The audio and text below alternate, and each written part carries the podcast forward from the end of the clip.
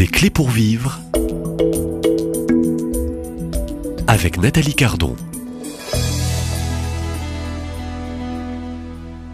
Sainte Hildegarde, poétesse, compositrice, prophétesse, visionnaire, fondatrice, mère abbesse bénédictine, guérisseuse, femme d'influence dans ce XIIe siècle de santé fragile, Sainte Hildegarde va commencer à s'intéresser au bien-être et va se tourner naturellement vers la nature et prendra très vite conscience que pour soigner son corps, il faut soigner son hygiène alimentaire. Une sainte pour aujourd'hui, dans une société stressée, angoissée, déboussolée, triste et sans espérance.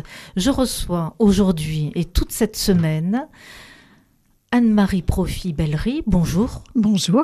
Vous êtes auteur d'un livre paru récemment aux éditions des Béatitudes, Découvrir Sainte-Hildegarde, vie, bien-être et témoignage.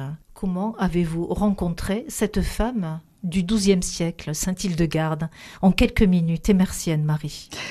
Oui, alors j'ai rencontré Hildegarde euh, grâce à ma maladie. Ah, ça peut paraître étonnant, mais c'est ainsi. Et puis grâce à une amie qui m'a mis sur le chemin de Sainte-Hildegarde. Euh, il y a à peu près 12 ans, j'étais malade, je ne pouvais plus marcher, je ne dormais plus à cause de douleurs intenses. Et voilà, bien sûr, j'ai consulté la, la médecine allopathique m'a proposé des traitements.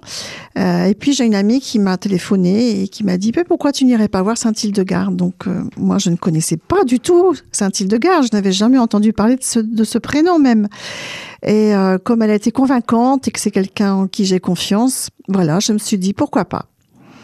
Et ce pourquoi pas m'a amené à découvrir vraiment Saint-Hildegarde. Euh, bien sûr, j'ai fait des démarches, euh, on va dire médicales. Je suis allée voir euh, des spécialistes de Saint-Hildegarde qui m'ont aidé à me soigner mon corps, qui qui me faisait souffrir. Et, et réellement, au bout de quatre mois, j'allais vraiment beaucoup mieux. Donc ça m'a interpellée. Vous voyez, moi je suis infirmière, je suis cadre infirmier, je suis une hospitalière, je suis dans la médecine euh, de pointe.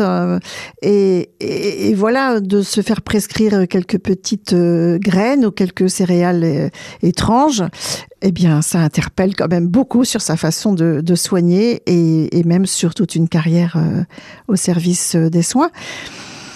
Mais j'ai eu confiance et je me suis laissée finalement... Euh, interpellé par Hildegarde. Et, je souhaite à tous les auditeurs qu'ils se laissent interpeller aussi par Hildegarde, parce que c'est une femme qui en vaut la peine. Euh, c'est une grande, grande femme qui a beaucoup de cordes à son arc et que l'on découvre peu à peu. Moi, j'ai mis, euh, voilà, j'ai mis 12 ans à la découvrir et je n'en suis qu'à qu qu une toute petite au premier barreau de l'échelle, je dirais. Euh, elle nous a laissé une œuvre absolument immense.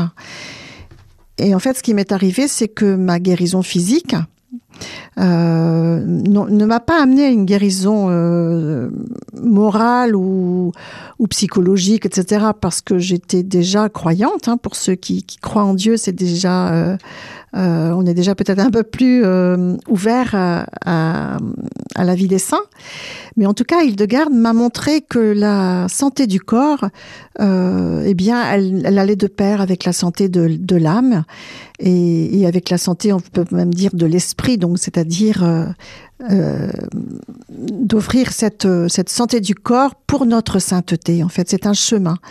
La santé du corps euh, n'est qu'un moyen euh, de nous tourner vers Dieu et de gravir euh, la montagne qui nous reste à faire.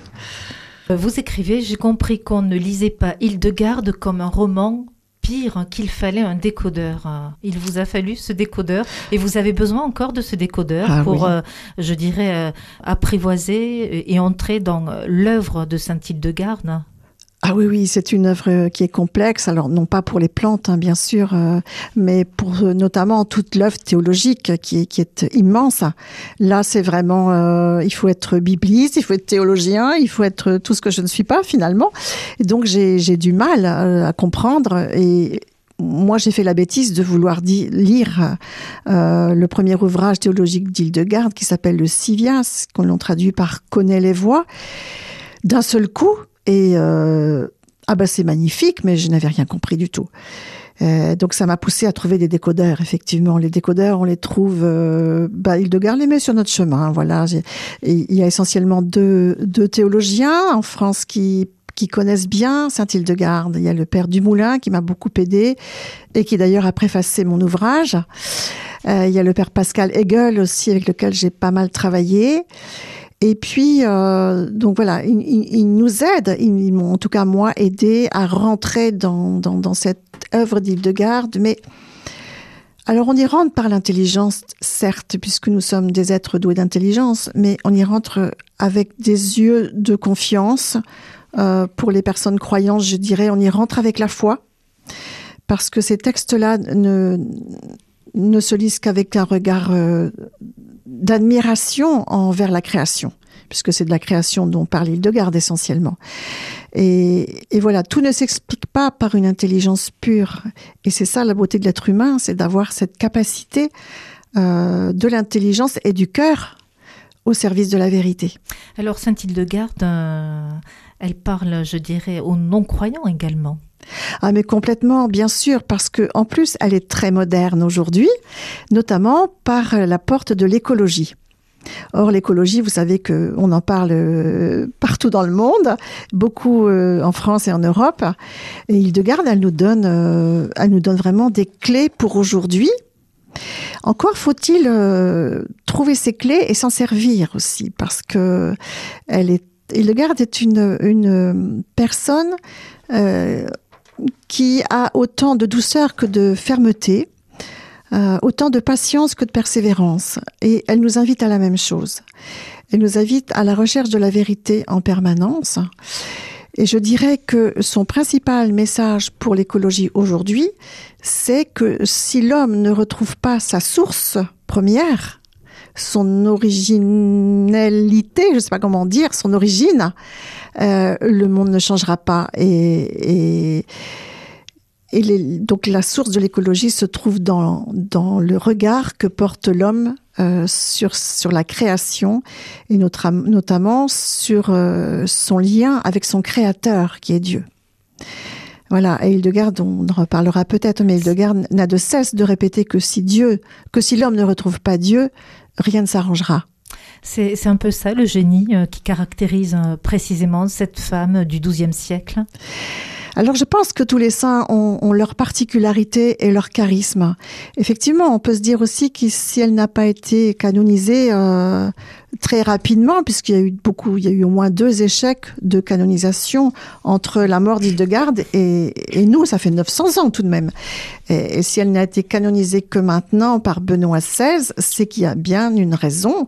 Et il est évident que cette raison, c'est parce qu'elle nous parle pour aujourd'hui notamment à travers aussi la nature. Est-ce qu'on fait de la nature? Euh, vous développez euh, dans euh, votre livre, je le répète, Saint-Hildegarde, vie et bien-être et des témoignages. Vous y témoignez. Il y a des récits. Il y a aussi dans ce petit ouvrage au fond accessible pour le plus grand nombre de nombreuses recettes pour le bien-être, pour le corps, pour soigner au fond ce corps qui est malade et ce corps est soigné et, et l'âme est soignée aussi. Voilà, alors moi j'aime bien parler du prendre soin.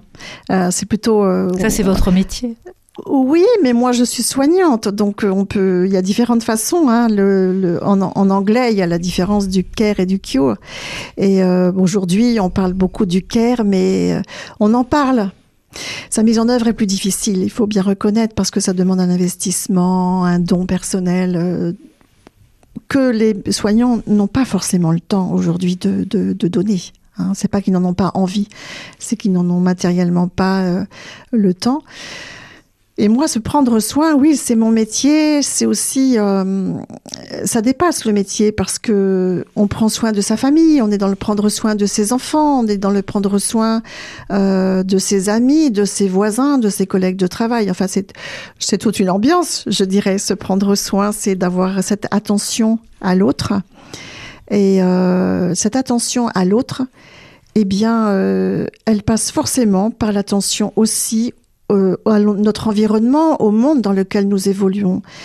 Et si on n'a pas une attention euh, à, ce qui nous entoure, donc euh, à la nature. Alors aujourd'hui on dit nature, autrefois on disait création, puisque il savait qu'il venait de Dieu. Enfin voilà, c'est différent d'aujourd'hui. Mais donc tout ça est un ensemble et c'est ce qu'Hildegard appelle l'harmonie.